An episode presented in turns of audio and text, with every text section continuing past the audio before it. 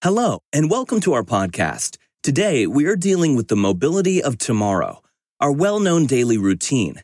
You want to get from A to B quickly by car, and then you're stuck in traffic jams for ages. That's a big problem in big cities all over the world. That's why the Bosch Technology and Services Group is currently working on a technology that will enable cars to learn to fly. Modern sensor technology is intended to make these autonomous aircraft suitable for everyday use. Marcus Parentis reports. Everyone is talking about automated driving, but automated flying will also play a major role in the future. Many cities are considering using mobility solutions such as an air taxi in the next five years. Bosch is working on a sensor box to keep flying cars stable in the air. The technology for this comes from the automotive industry.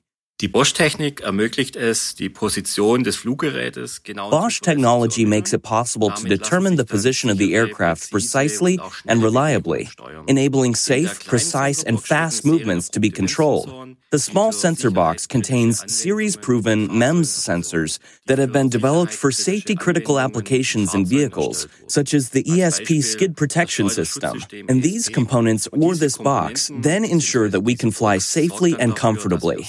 Und komfortabel fliegen können.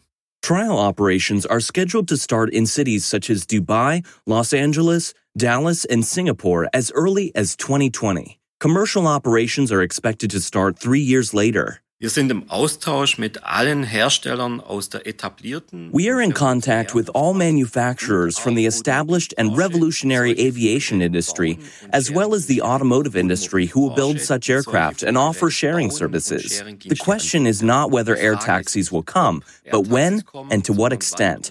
Experts estimate that around 1 billion trips will take place in 2030. Rund eine Milliarde Trips stattfinden werden. And that doesn't just apply to the USA and Southeast Asia, of course. Air taxis could also accelerate short and medium haul journeys in large and medium sized German cities, for example, in the Ruhr region or in the Munich, Augsburg, and Ingolstadt triangle. Further information on the subject can also be found at www.bosch-press.de.